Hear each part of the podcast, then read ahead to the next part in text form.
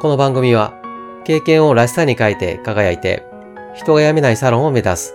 人資産形成を専門とする経営業パートナー中尾康人がお送りします。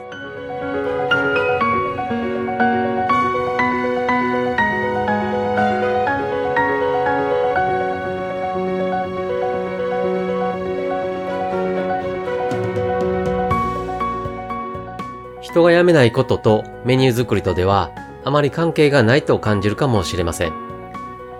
しかし、メニューには多くの役割があり、そのうちの一つと人が辞めないことが強く関係しています。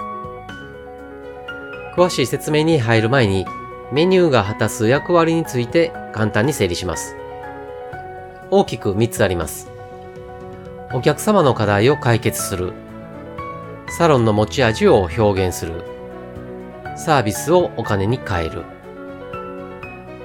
最初の2つについては別の機会に触れることにして、今回は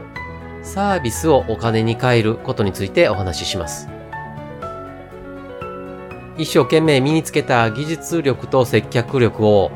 ヘアデザインという商品に変えて提供するのがサロンのビジネス。そしてヘアデザインを完成させるのがメニュー。このメニュー価格、どのように決められているでしょうか？例えば、原価から設定する方法でしたら、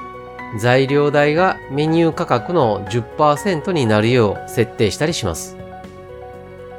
時間から設定する方法でしたら、10分あたり1000円になるように設定することもあります。ここでのポイントは、メニューの価格を設定しているけれども、利益は設定していないことです。冒頭で人が辞めないこととメニュー作りとではあまり関係がないと感じるかもしれませんとお話ししました。人が辞めないために経済的な豊かさを提供する必要がありますが、それを実現するのはメニューの価格ではなく利益です。そのため、人が辞めないメニュー作りに必要なのは、メニューごとの利益を考えて価格を設定するということです。では、メニューごとの利益とは何を指すのでしょうか？メニュー価格から材料代を差し引いた差額を利益と考えていいでしょうか？商品を販売するお店ではそのように考えますが、サービスを提供するために時間を要するビジネスでは、時間の切り口が大切です。サロンの場合、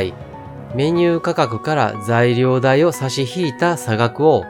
費やした時間、分数で割った数字を利益と考えます。これを1分あたりの利益と言います。1分あたりの利益が多いほど、スタッフさんに経済的な豊かさを提供することができます。